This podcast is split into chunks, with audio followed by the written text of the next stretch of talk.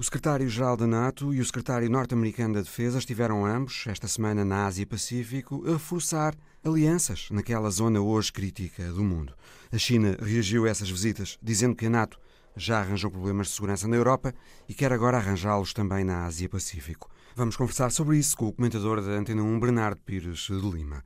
As tensões têm vindo a aumentar outra vez entre israelitas e palestinianos desde o início do ano. Vamos ter a análise pela investigadora do Centro de Estudos Internacionais do ISCTE, Julia Daniele. Ana Romeu, em Espanha, conversa com o diretor executivo da Jornada Mundial da Juventude de 2011 em Madrid, Iago de la Sierva, e Rosário Salgueiro, em Londres, vai contar-nos como não foram nada fáceis os primeiros 100 dias do governo de Rishi Sunak em Inglaterra. É o Visão Global. Bem-vindos.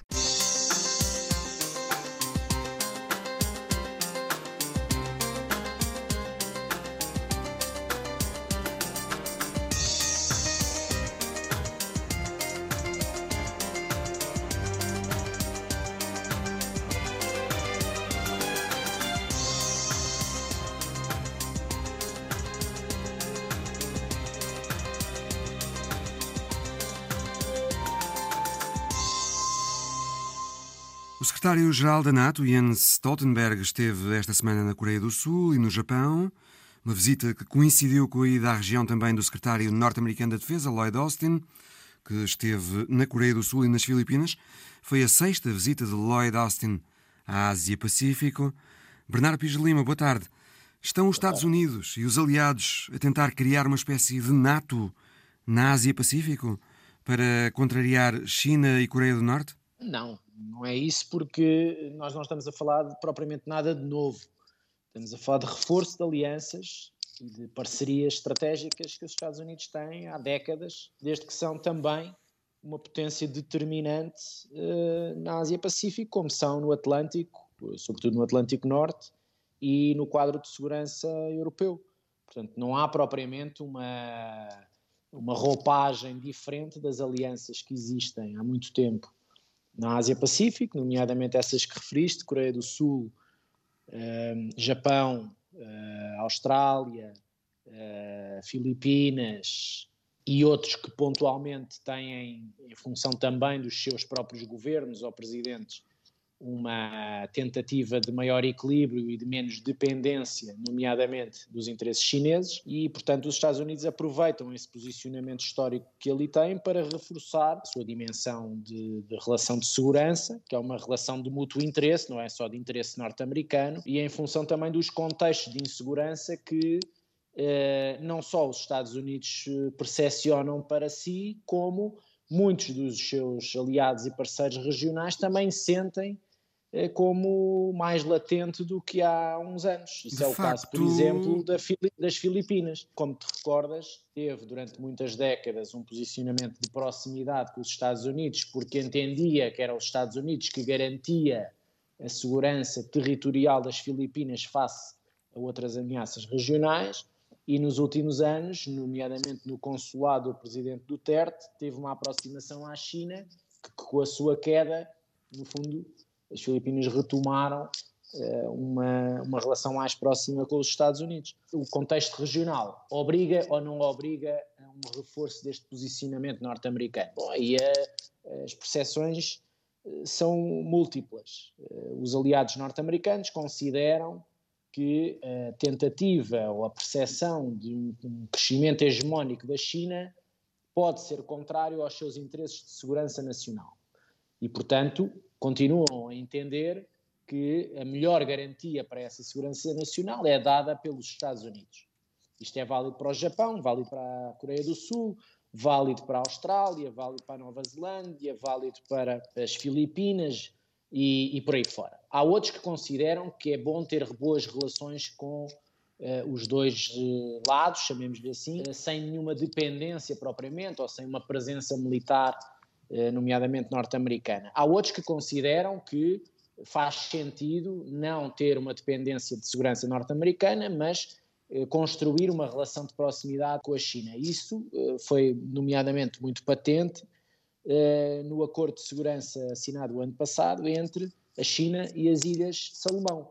Dir-me-ás, as Ilhas Salomão não têm nenhum tipo de relevância estratégica, política, económica naquela região. Bom, a China só tem uma base militar no mundo fora do seu território, que é no Djibouti. E para em, em, entender que as Ilhas Salomão, eh, ali no Pacífico Sul, portanto no, nord, no nordeste da Austrália, da costa australiana, tem uma relevância, apesar de ser uma, uma, uma microilha, tem uma relevância estratégica porque toda aquela região está eh, sob uma visão de partilhas litigiosas de soberanias marítimas, que por sua vez podem ou não destapar riquezas oceânicas e riquezas minerais, riquezas energéticas, e portanto há uma grande indefinição e uma grande tensão entre soberanias marítimas. Há muitos estreitos comerciais que importa preservar a sua, a sua segurança e o seu escoamento naval, e depois há um conjunto de percepções de ameaça que eh, se orientam mais para a ameaça da hegemonia chinesa regional do que propriamente para uma ameaça de uma hegemonia norte-americana. Isso explica porque é que aquele tabuleiro é tão ou mais eh, importante e interessante de analisar do que propriamente o Atlântico, onde há uma grande mais harmonia neste, nestes, nestes fatores todos. Houve nesta passagem da Stoltenberg pelo Japão uma declaração conjunta NATO-Japão para aprofundamento da cooperação. Tóquio vai passar a participar regularmente nas reuniões do Conselho de Cooperação do Atlântico Norte e nos encontros eh, dos chefes de Estado-Maior da Aliança Atlântica. Com Lloyd Austin, nas Filipinas, foi também assinado um acordo que facilita o acesso dos Estados Unidos a quatro bases nas Filipinas onde os Estados Unidos tinham até agora um acesso limitado. Portanto, estas visitas de Stoltenberg e Lloyd Austin deram frutos eh, no que se refere ao reforço das alianças dos Estados Unidos na região. No caso das Filipinas, era relativamente incontornável que depois dos anos de Duterte de aproximação à China não houvesse agora com o presidente Marcos um regresso àquilo que é a tradição de relação bilateral com os Estados Unidos. Uh, e, portanto, não, não há propriamente uma novidade, é uma, uma espécie de normalização da, do, da relação bilateral de segurança em curso, que tem décadas e que não, não faz nada de novo, apenas reforça. No caso do Japão também não faz nada de novo. A única coisa nova no caso do Japão, quando eu digo não faz nada de novo, é no sentido em que todos esses posicionamentos da Aliança Atlântica em relação às suas parcerias geográficas um, noutras regiões uh, vem do final da Guerra Fria, de cimeira em cimeira. Qual é que é a novidade do caso do Japão? A novidade do caso do Japão é que o próprio Japão, não foi a Aliança Atlântica que obrigou o Japão a fazer isto, foi uma, uma, uma trilogia de percepções de ameaça com vários graus que o Japão atravessa nos últimos anos, mas em particular nestes últimos dois, e que passa por uma ameaça da Coreia do Norte mais uh, consistente, por uma grande ambiguidade, rivalidade ainda um pouco indefinida sobre a forma como se relacionará no futuro com a China e depois com uma percepção de agressividade motivada pela invasão da Ucrânia pela Rússia, no fundo pensando que há uma fronteira asiática também que a Rússia tem, com quem partilha mares territoriais de relevância e que não estão propriamente sedimentados em termos de consolidação, de delimitação de fronteiras. E, portanto, eh, fazendo um jogo de simetrias, se eh, a Rússia optou por fazer uma, uma agressão eh, no contexto europeu, nada garante que não possa fazer na sua fronteira asiática. E, portanto, o Japão olha para esta trilogia como um crescendo de ameaças com várias gradações. E para isso fez, ao longo do último ano, mas também em consulados anteriores de, de primeiros ministros, uma viragem progressiva naquilo que era a sua estratégia de segurança e defesa, que desde a Segunda Guerra Mundial era não beligerante e tinha uma, uma dimensão doutrinal bastante mais defensiva do que propriamente ofensiva.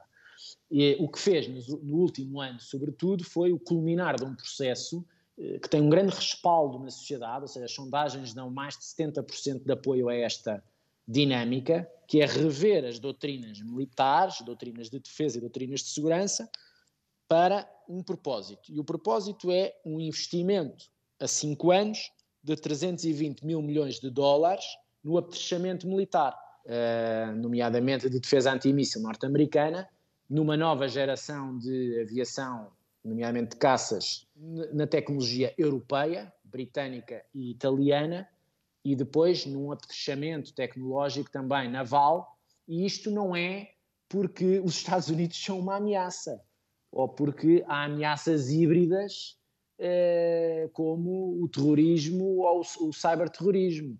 É porque há dimensões clássicas de ameaças, nomeadamente aquelas três que eu apontei, com diversos níveis, Coreia do Norte, China e Rússia, para as quais o Japão está mais desperto. Este é o contexto daquela região, que foi acelerado pelas condições de debilidade de segurança no continente europeu. Ou seja, a guerra da Ucrânia não é apenas uma guerra de contexto regional, tem implicações em percepções múltiplas de África, América Latina até ao Sudeste Asiático. A China acusa os Estados Unidos de semearem a discórdia nos países da Ásia-Pacífico e de estarem a instalar uma mentalidade de guerra fria e de confrontação de blocos na região. A porta-voz do Ministério dos Negócios Estrangeiros chinês diz que a NATO o que devia fazer era refletir sobre o papel que tem desempenhado na segurança europeia Uh, diz que a NATO já arranjou problemas na Europa e que devia parar de tentar arranjá-los também na Ásia-Pacífico e no mundo. Bernardo, haverá uh, de facto a possibilidade desta atuação ocidental face à Ásia-Pacífico aumentar o risco de confrontação naquela região? Em primeiro lugar, se houve aliança ou organização que conseguiu preservar a paz mínima e a segurança mínima na Europa foi a NATO. Mais ninguém conseguiu fazer isso. Aliás, passou a Guerra Fria sem disparar um tiro enquanto aliança. Depois teve uh, a sua recomposição estratégica depois da Guerra Fria, uh, que passou na primeira década por um grande, uma grande aproximação àqueles que estavam do outro lado da barricada. O Pacto de Varsóvia, todos os países de leste que fizeram parte do alargamento da NATO e da União Europeia e, inclusivamente, com a Rússia, criando o Conselho NATO-Rússia e uma série de trâmites periódicos bilaterais que, entre outras coisas, passava por ter a Rússia com um embaixador permanente no quartel-general da NATO em Bruxelas. Não se pode dizer que haja aqui propriamente uma aliança que seja uma aliança agressiva e ofensiva. É exatamente o contrário. Uma aliança que tem um dispositivo, sobretudo, de grande capacidade de dissuasão, de ameaças. Outra coisa é aquilo que muitas vezes as pessoas confundem, muitos analistas também o fazem, muitas vezes propositadamente, que é confundir Estados da Aliança Atlântica com a Aliança. Os Estados Unidos, por exemplo, quando foram para o Iraque, não foram com a Aliança Atlântica atrás Portanto, a NATO não foi para o Iraque, como muitas vezes se diz. A mesma coisa na Ásia-Pacífico. O que acontece é que a NATO entende que há um conjunto de, de Estados que fazem parte da sua lógica de cooperação permanente em termos de segurança e defesa, com quem faz sentido aprofundar relações. Essas relações são em investimentos bilaterais ou seja, de sentido mútuo no plano do, do seu dispositivo militar e tecnológico, na, su, na, sua capacidade de dissuasão de ameaças, no envolvimento diplomático permanente, no relacionamento e na troca de informações eh, de segurança privilegiadas e em treinos de X em X tempo. O Japão faz parte dessa rede há muito tempo, não é uma novidade. O que nós podemos dizer é que há muitos Estados que fazem parte desta rede que hoje em dia têm a sua insegurança mais latente do que tinham. E uma parte da explicação para essa insegurança latente vem daquilo que eles olham para a China, outros para aquilo que olham para a Rússia.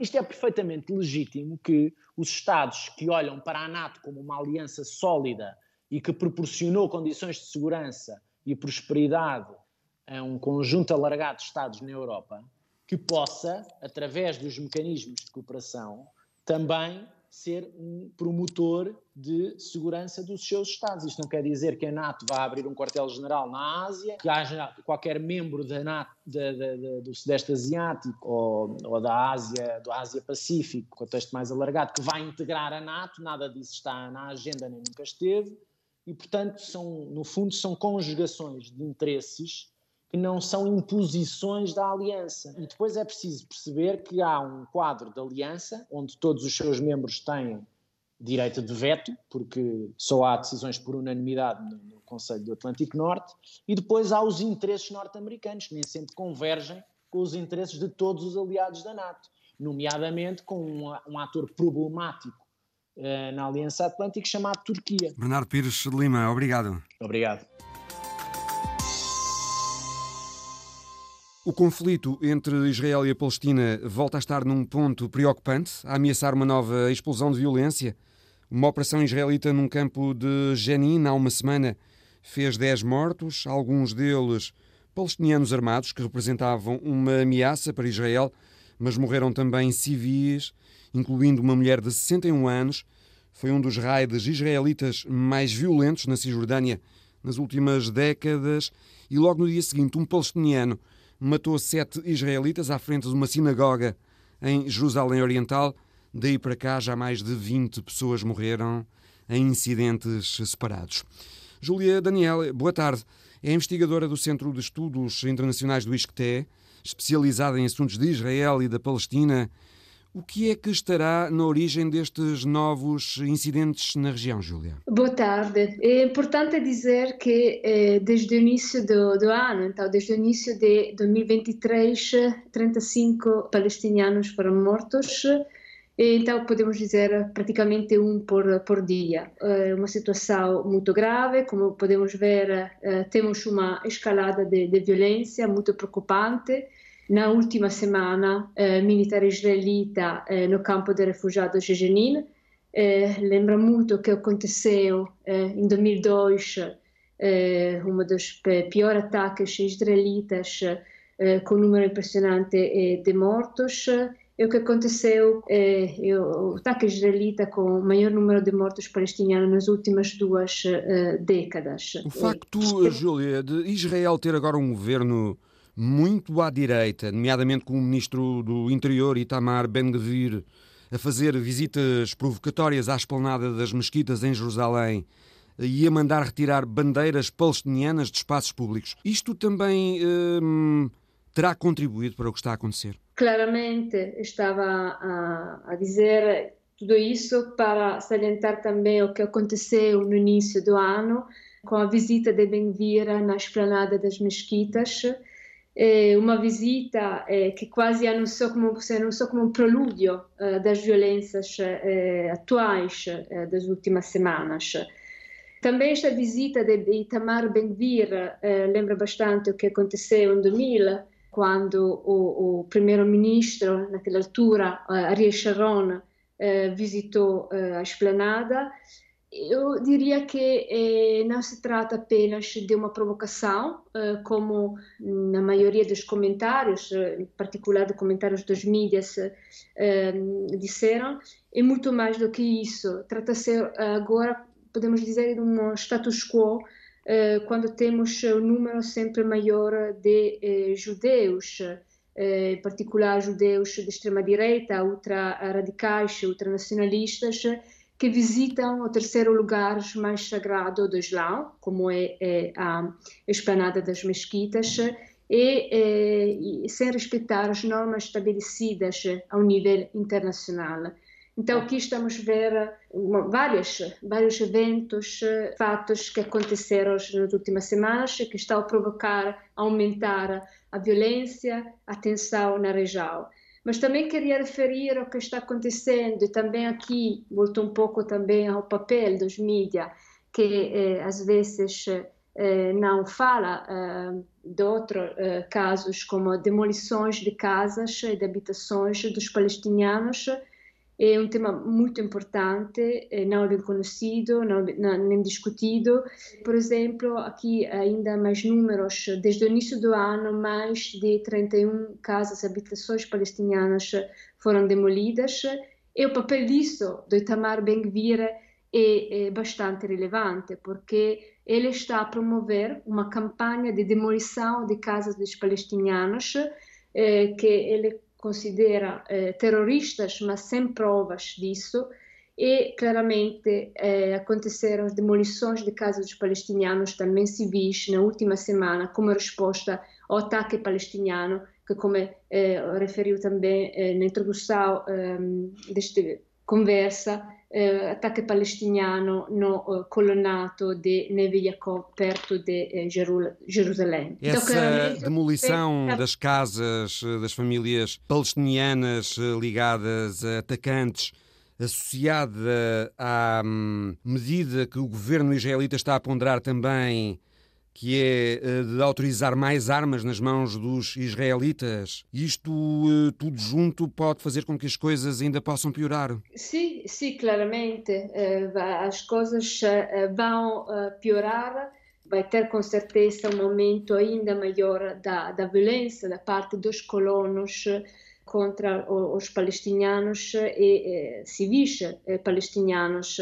Eh, por exemplo, eh, na última semana aumentaram muitos eh, ataques, confrontos entre civis, eh, colonos israelitas e civis palestinianos eh, na área de, de Jerusalém, na área dos colonatos, acerca de Jerusalém, mas também em cidades, em aldeias palestinianas perto de Jerusalém, como Siloam, Shufat Sawiya. Então, todos os casos onde a violência realmente cada dia eh, a situação piora. Consta e... também, uh, Júlia Daniela, que existe uma nova geração de ativistas palestinianos que já não se revê nas propostas conciliadoras do presidente da autoridade palestiniana, Mahmoud Abbas, e que prefere a luta armada.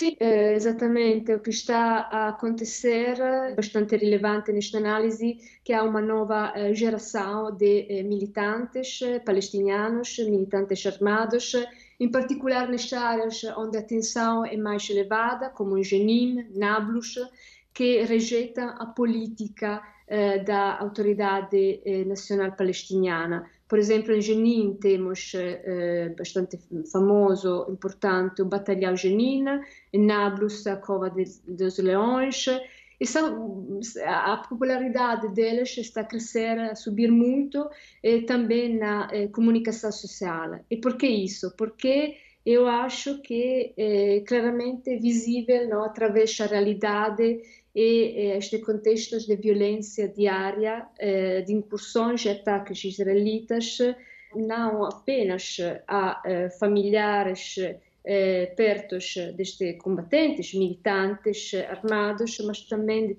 de civis que não têm nenhuma relação com eles. Quando falo de incursões israelitas nas habitações, casas palestinianas, significa que os soldados israelitas entram nas casas dos palestinianos muito somente sem mandado, sem acusações. Ele justifica isso claramente dizendo que tem que encontrar os terroristas. Mais uma vez, Itamar Ben-Gvir eh, declarou, por exemplo, na última semana, e aqui são as palavras dele, que todos os terroristas deveriam ser mandados para a cadeira elétrica. Então, tentar segurar este compromisso de eh, apresentar uma nova legislação para instituir a pena de morte para terroristas palestinianos, mas depois o problema é quem é que vai definir que são terroristas e que não. O chefe de diplomacia dos Estados Unidos, Anthony Blinken, esteve esta semana em Israel e na Cisjordânia, mas acabou essa visita sem uh, declarar eh, nada de um, substancial que pudesse contribuir para um desanuviamento. Ele pediu calma, repetiu uh, o mantra eh, que os Estados Unidos defendem uma solução de dois Estados na região, mas a verdade é que essa solução é rejeitada pelas figuras da extrema-direita do novo governo israelita. E Blinken, nesta visita, não propôs qualquer tipo de iniciativa para tentar um desanuviamento. Pelo contrário, disse que têm de ser os próprios eh, israelitas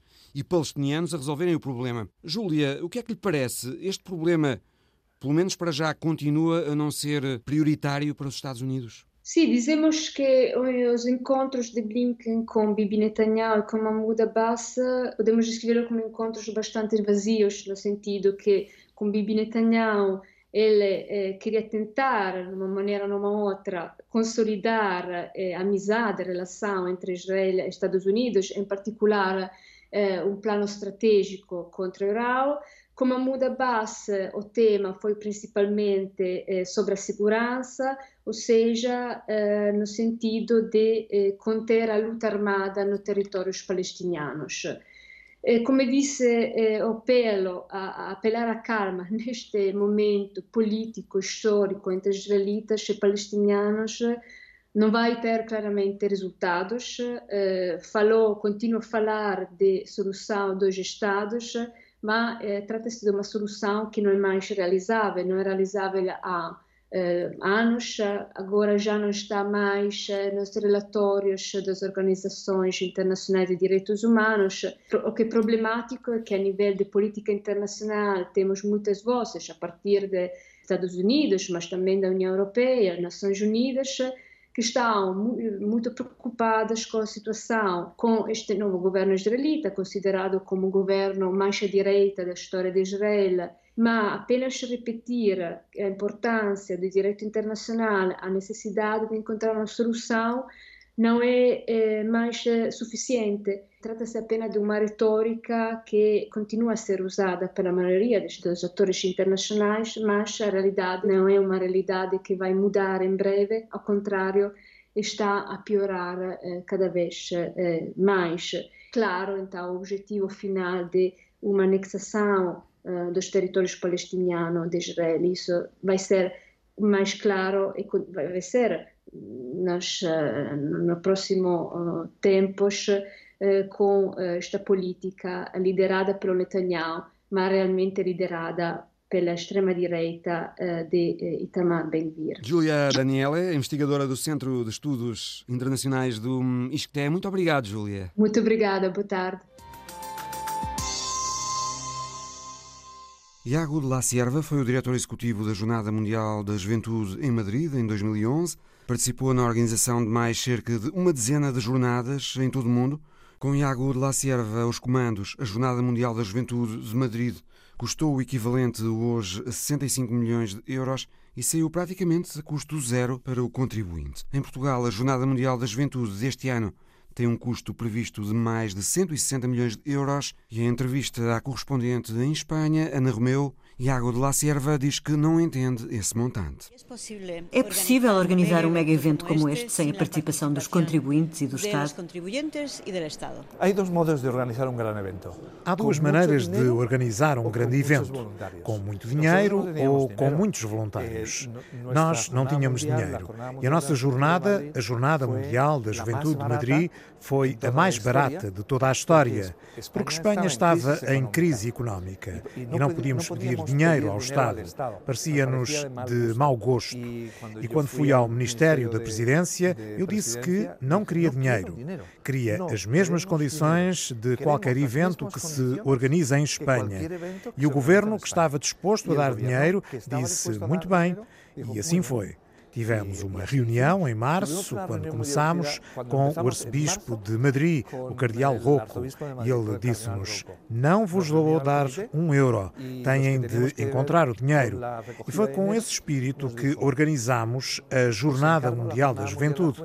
Trabalhámos com a consultora Price Waterhouse Coopers e pedimos-lhe que fizessem um estudo de impacto económico a título gratuito. E eles disseram-nos que o impacto da jornada na cidade de Madrid seria de cerca de 350 milhões de euros. E foi muito bom porque ganhámos quase 7 milhões e esse dinheiro foi depois aplicado em projetos solidários. Para nós era muito importante que a Jornada Mundial Mundial da Juventude não fosse um evento da Igreja. Queríamos que fosse a sociedade madrilena e, na medida do possível, toda a sociedade espanhola a suportar o peso do evento. Pode-se dizer então que todas as contribuições financeiras vieram ou dos peregrinos ou das empresas. O orçamento da Jornada Mundial da Juventude de Madrid provinha um terço dos jovens e os outros dois terços de donativos individuais ou de empresas. E foi fácil ter essa contribuição por parte das empresas? Nós organizamos um pequeno almoço com as empresas do IBEX 35, as 35 empresas mais importantes. O presidente do Santander e o presidente da Telefónica consideraram que aquele era um evento único para o país e, portanto, decidiram ajudar. Então fomos negociando com eles. Aliás, a equipa dos patrocínios que negociou essa parte do financiamento das empresas foi uma das equipas mais profissionais da Jornada Mundial da Juventude. A comissão foi formada em março de 2009 em março de 2009. Ou seja, dois anos muito intensos, não pode ser de outra maneira. Super intensos. Foram super intensos. É preciso perceber que, quando faltava apenas um ano para o evento, trabalhavam na comissão umas 500 pessoas, 8 horas por dia. 8 horas ao dia. Pelo que vejo, o sucesso passa não só pela organização deste evento, que é muito intenso e que funciona bem, mas também o trabalho solidário e de voluntariado. Solidário, o trabalho trabajo voluntario. Era muito fácil ajudar. Era muito eh, fácil ajudar. Tínhamos uma espécie de lista de eh, donativos e as pessoas podiam oferecer o que quisessem para a finalidade que quisessem. Chegámos a um acordo com a Comunidade de Madrid, que é responsável pelos transportes, em que havia descontos e o restante ficava por nossa conta. Nós pagámos quase 5 milhões de euros em bilhetes de transporte para os peregrinos. Fizeram-nos um desconto de 25%, que é o que se faz sempre nestes grandes eventos.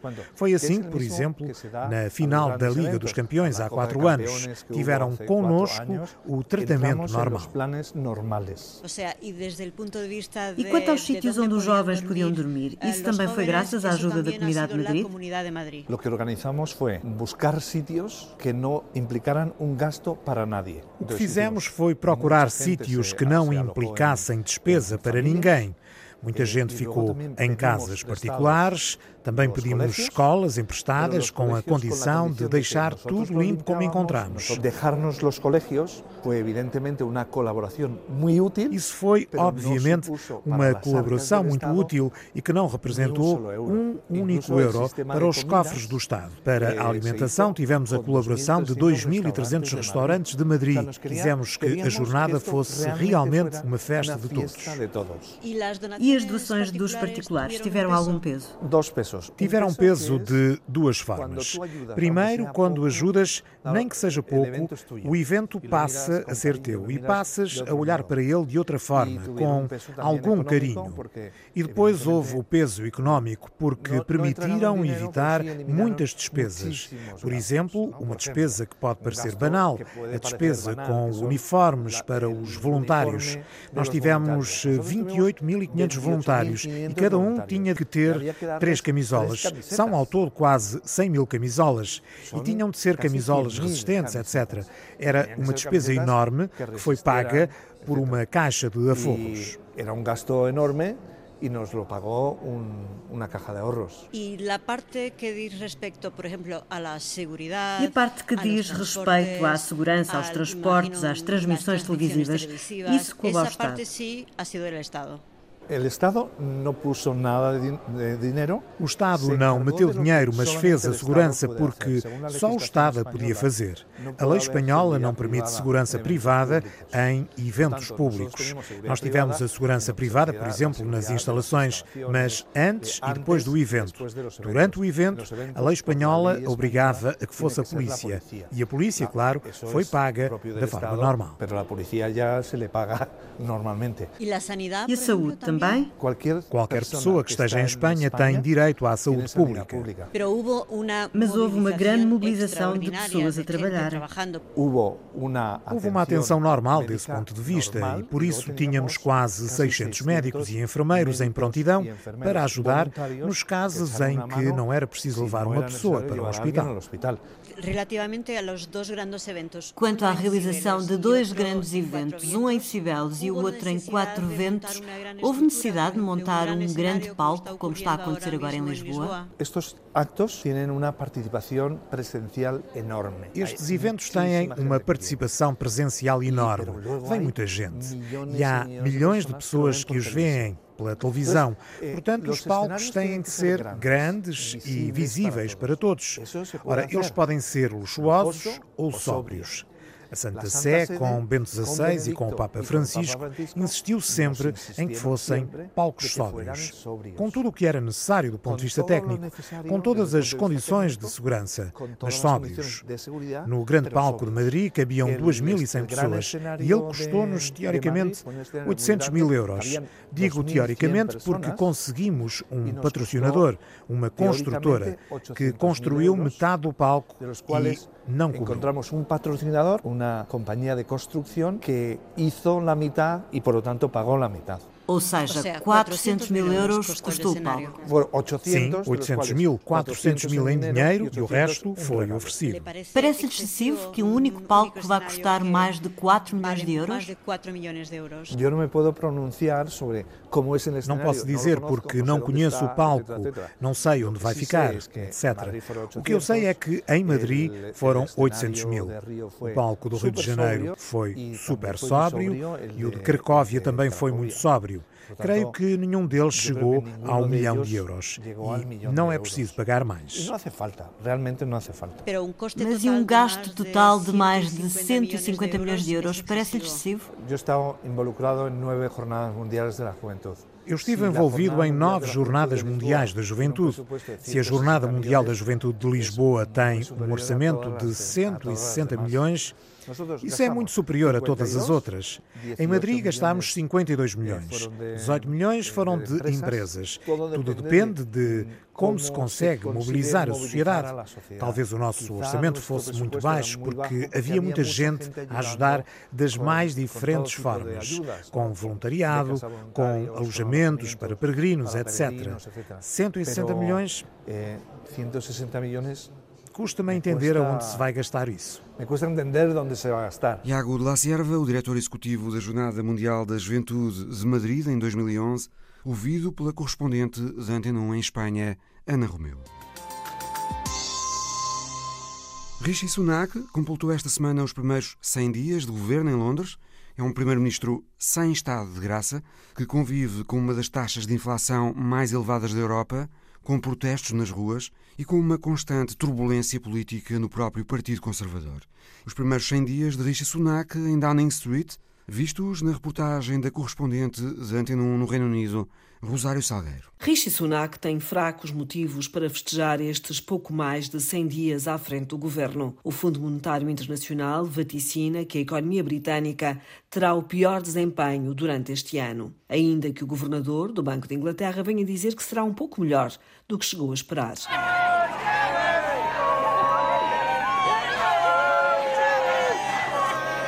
O som dos protestos e os efeitos das paralisações são também diários. Nas ruas do país ou nos piquetes de greve, milhares de trabalhadores exigem melhores salários.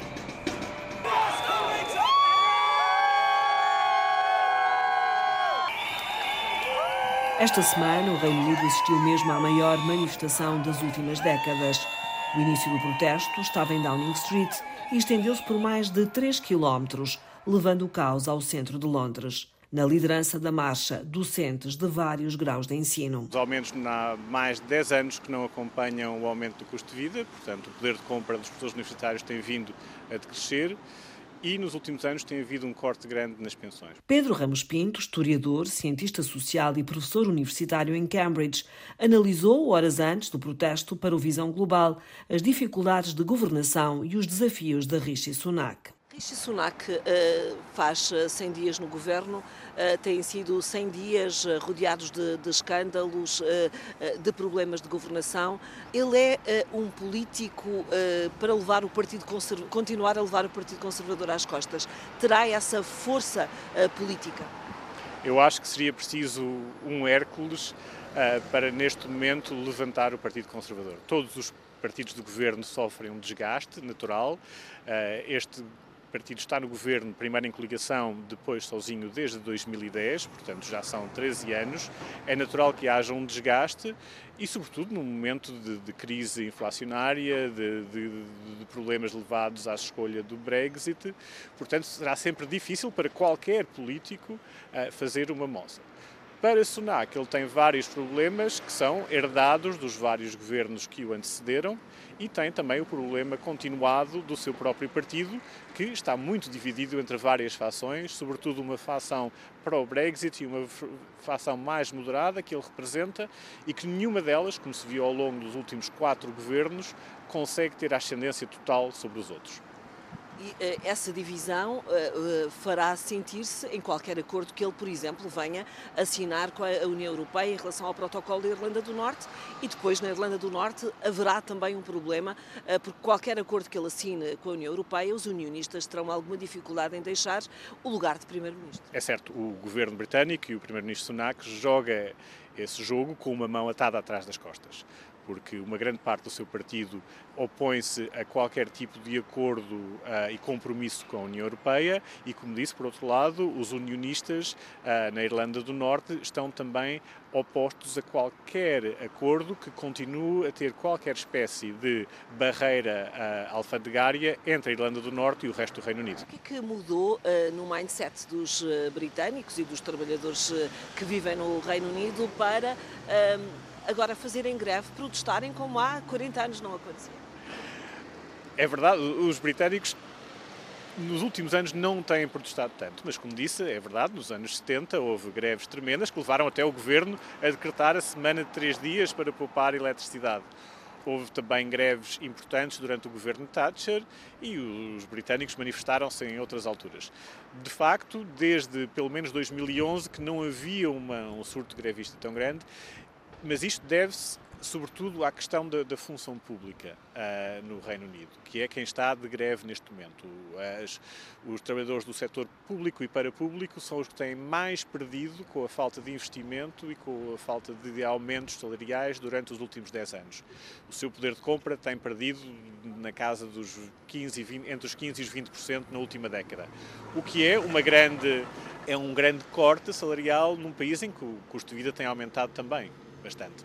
Esta contestação social pode vir a contribuir para que Rishi Sunak eh, fique com menos apoio dentro do seu próprio partido, que se começa a movimentar para as próximas eleições locais eh, de, eh, de maio. ele pode cair por causa desta contestação social? Ah, é, é certo que o Partido Conservador por tradição, é rápido a desmontar os seus líderes quando teme que não sejam populares suficientes ao entrar para, para uma eleição. Viu-se com Boris Johnson, viu-se com Liz Truss, uh, não, não o hesitarão em fazer. Resta agora saber, se não for uh, Sunak, quem será o líder que escolheriam. Fala-se até que Boris Johnson poderia tentar voltar, não sei quão credível será essa possibilidade. Qual é a solução uh, política para a Rishi Sunak? É tentar, sobretudo, estabilizar o governo. Parece-me que há aqui também a prazo uma tentativa de reformular o governo, indo tirando os apoiantes do Brexit e tentando uh, substituí-los por uh, governantes e ministros mais perto da área moderada do partido de onde vem Sunak. Agora, depende se terá força política suficiente para o fazer e depende também da sorte, da conjuntura mundial, da conjuntura económica britânica, se terá a sorte de ter tempo para o fazer. Toda esta crise que uh, marca pode deixar na reputação do, uh, do Reino Unido, do ponto de vista da Europa e dos Estados Unidos? Eu diria que as reputações de países refazem-se relativamente facilmente. O problema será que marcas económicas e estruturais deixará este período desde 2015, 2016, que continua a criar grandes problemas no tecido económico e social britânico, de aumento de desigualdades, de perda de produtividade, de capacidade de inovação, de atratividade, atratividade uh, e isso será sempre difícil retomar. Quão uh, desigual é a sociedade britânica? É das mais desiguais da Europa e se tem vindo a tornar cada vez mais desigual. Há um grande fosso, sobretudo entre Londres e o resto do país, Uh, tanto salarial como em acesso a serviços, como acesso à educação, de desempenho educacional, desempenho social, e esse fosso, apesar das várias promessas de vários governos, de, de, tanto trabalhistas como conservadores, tem vindo a aumentar, não a, a reduzir. E, um, e o, o país está de facto dividido entre Londres e o resto? Nota-se muito, quem conhece o país e, e, e, sair de Londres, nota que é um país completamente diferente. E nota-se até nos indicadores económicos, em termos de riqueza, de produtividade, até dos preços, por exemplo, na habitação, que há uma enorme diferença do que é a vida em Londres e do que é a vida no resto do país. No resto do país há desemprego, mais há, há, e há grandes há zonas do Reino Unido que têm níveis de pobreza que estão ah, ao nível dos mais altos níveis de pobreza da Europa. Sobretudo no Nordeste e também partes do país de Gales e outras partes até de rurais do, do país. Rishi Sunak lançou nestas últimas semanas um plano de quase 3 mil milhões de euros com a promessa política de diminuir as desigualdades do país. Muitos especialistas estão ao lado da oposição trabalhista, defendendo que os 111 projetos apoiados são, sobretudo, para contentar alguns autarcas conservadores. Um dividir para reinar num país fraturado ainda mais por causa do Brexit. A escolha de, de, fazer o Brexit pesou e continua a pesar na economia britânica. Segundo o governo, terá ganho flexibilidade em algumas áreas, mas a verdade é que perdeu competitividade com outros exportadores para a União Europeia e perdeu acesso a mercados, incluindo, de maneira importante, ao mercado de trabalho que, que, tinha na União Europeia. Três anos após a entrada efetiva da saída do Reino Unido da União Europeia, cresce nas sondagens o número de apoiantes a um regresso ao grupo dos 27.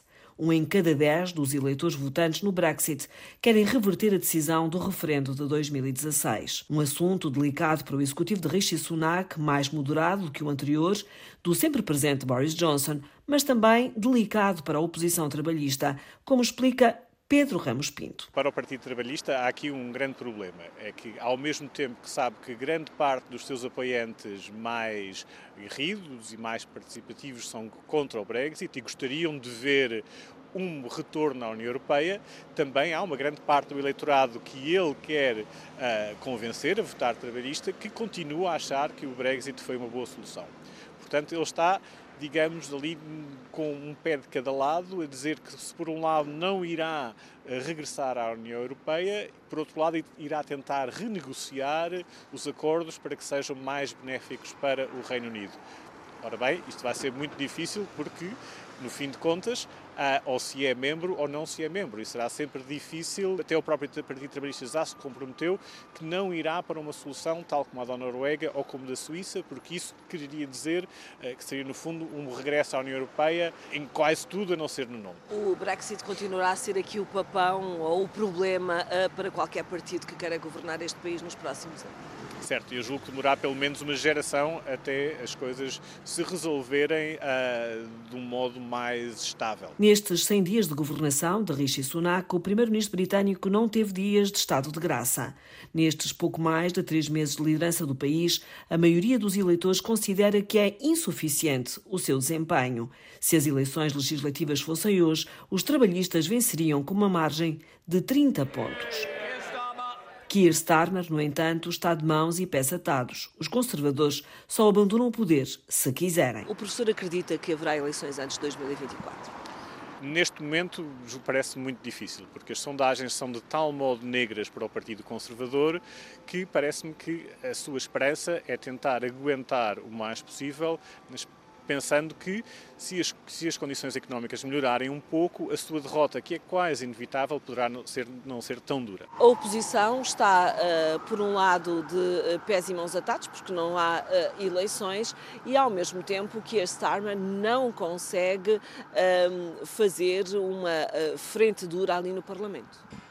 Uh, neste momento não há muito a fazer, toda a atenção está virada para o governo, sabendo-se que não, é provável que não haja eleições até ao fim de 2024, se não até ao início de 2025, portanto ninguém está a dar grande atenção à oposição.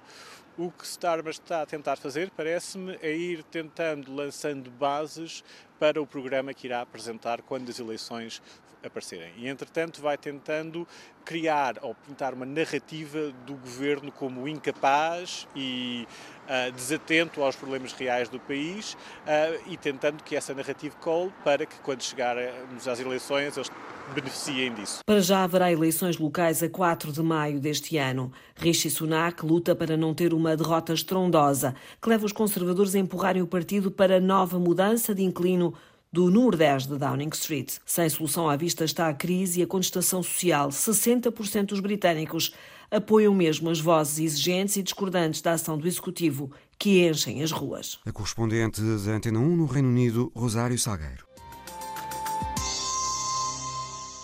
Dançar, simplesmente dançar, também pode ser considerado subversivo no Irão nos dias que correm. É a história da semana de Alice Vilaça. Hastiaz Hagigi e Amir Hamadi são jovens iranianos e foram condenados a 10 anos e meio de prisão por dançarem na Praça Azid, a Praça da Liberdade. Tudo aconteceu nos últimos meses de 2022. Os jovens filmaram-se a dançar. No vídeo, Astiaz Azizi, de 21 anos, aparecia sem hijab o véu islâmico, a cobrir a cabeça, contrariando assim as regras que as mulheres estão obrigadas a seguir. Além disso, estava a dançar em público e com um homem, neste caso com o noivo, Hamir Mohamed Hamadi, de 22 anos. Situação igualmente proibida no país. A dança foi partilhada nas redes sociais. Uma dança solidária aos protestos contra o regime que há vários meses estão nas ruas do Irão. Foram presos em novembro, foram presos por incentivar a corrupção e a prostituição pública e perturbar a segurança nacional.